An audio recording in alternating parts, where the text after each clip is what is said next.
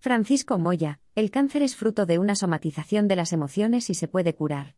Francisco Moya es un médico radiólogo sexagenario, que lleva casi dos años dedicándose a curar enfermedades con una curiosa, innovadora y desconocida técnica que está reportando muy buenos resultados. Para él, la enfermedad es una disfunción psíquica o corporal que tiene su génesis en la afectividad, y se expresaría externamente de múltiples modos. Por ejemplo, uno de los motivos por los que se desarrollan enfermedades sería la pérdida de seres queridos. Siguiendo su argumentación, afirma que cuanto más emotiva sea una persona más posibilidades tiene de somatizar enfermedades. Concluye así también que las mujeres, al ser por lo general más emotivas, tienen más posibilidades de enfermar porque somatizan más a consecuencia de sus emociones. Para llegar al fondo de la persona, y descubrir así qué emociones le son dañinos, utiliza una técnica de relajación no de hipnosis con el fin de que la persona pueda observar su vida pasada. Para desarrollar su peculiar técnica curativa abrió una pequeña consulta en Sevilla, ciudad en la que reside, en enero de 2013.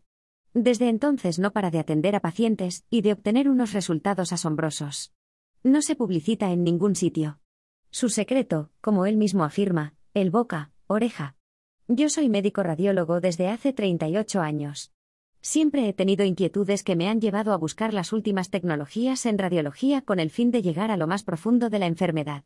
Tengo un afán de profundizar y fundamentar lo que hago, buscando todo lo que se ha escrito y dicho sobre la labor que tengo entre manos, en este caso la radiología. Encontré una máquina en China llamada IFU, que es capaz de destruir cánceres de páncreas intratables por cirugía convencional. Una técnica muy poco conocida, que de saberlo hubiera sido capaz de curar a personas como Rocío Jurado, Pavarotti o Steve Jobs. Con el descubrimiento de esta máquina, muchos occidentales me buscan para que les lleve a China y ser tratados con esta técnica. Es así como comienzo a entrar en contacto más con los pacientes, pues como radiólogo hasta entonces el trato había sido escaso. Sí. En el viaje me cuentan muchas cosas. Descubro entonces una relación clara entre sus problemas emocionales y la enfermedad. Decido investigar así todo lo escrito hasta el momento sobre esa posible relación, y viajo para conocer a algunas personas que han escrito del tema. Corría el año 2008. A partir de ese momento comienzo a experimentar, y descubro que las enfermedades siguen unos patrones que se repiten siempre, de modo que se puede determinar la emoción que hay detrás de cada enfermedad. Absolutamente, contando con la voluntad de curarse de la persona. Sí, aunque en este caso es más complejo. En mi proceso de experimentación observé que los pacientes con enfermedades graves no se curaban simplemente identificando la emoción. Entonces di un paso más, investigar las emociones que había tenido el paciente desde el momento de su concepción. Digamos que la enfermedad grave es como la gota que ha colmado el vaso emotivo, es la consecuencia de un cúmulo de emociones a lo largo de toda una vida que, llegado el momento, se desborda. Las lecturas de Carl Jung y Sigmund Freud me animaron a continuar mi búsqueda llegando a la etapa inconsciente del ser humano, que es la comprendida entre la concepción y los nueve años. Freud había intentado llegar por la hipnosis, pero no curaba.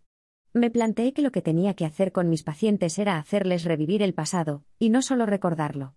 Jung me ayudó algo más en mi propósito, había inventado el método de la imaginación activa, que ha caído en desuso.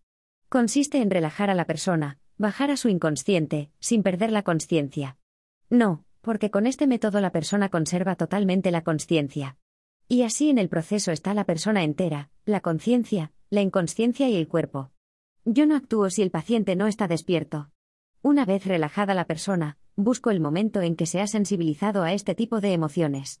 O sea, siguiendo el símil del vaso que se desborda, en qué momento se ha creado ese vaso que, con el paso de los años, se colma. Cuando relajo a una persona, llevo una orientación en función de lo que me ha contado. Pero a veces su inconsciente me conduce a otro lado. El inconsciente toma las riendas. Es como si el inconsciente dijese, estoy más interesado que nadie en darme a conocer para que sepas hacia dónde ir. Y te da una información que siempre te sorprende. Yo realmente no hago nada.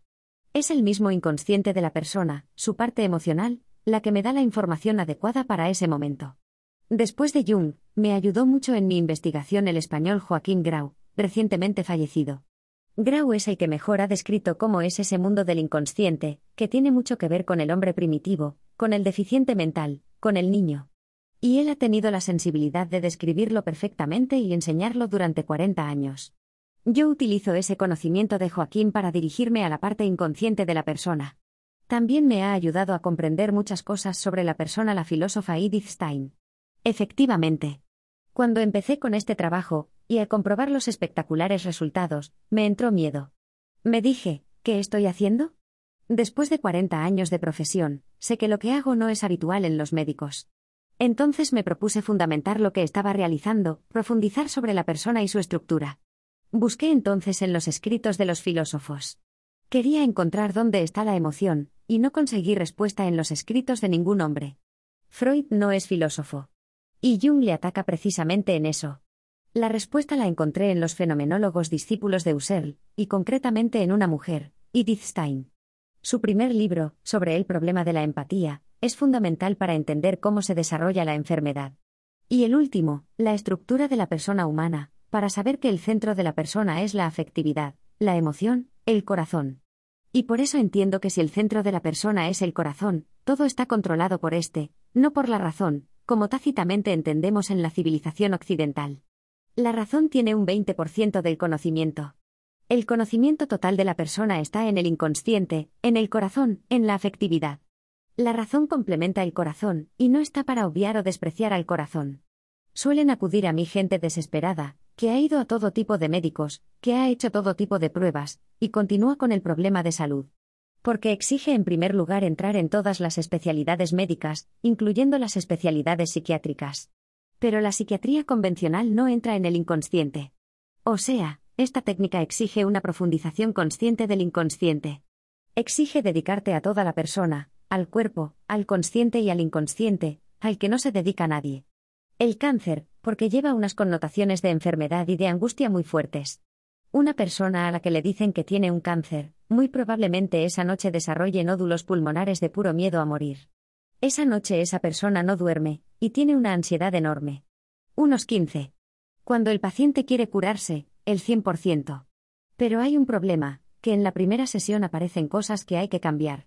Por ejemplo, una relación que hay que regularizar con alguna persona, hacer las paces con una madre, con un esposo o esposa, o una mujer tiene que poner firme y plantarse ante un marido maltratador, o una hija que tiene que decirle a la madre que ella no quiere ser su confidente, o una persona que no se resigna a perder su patrimonio.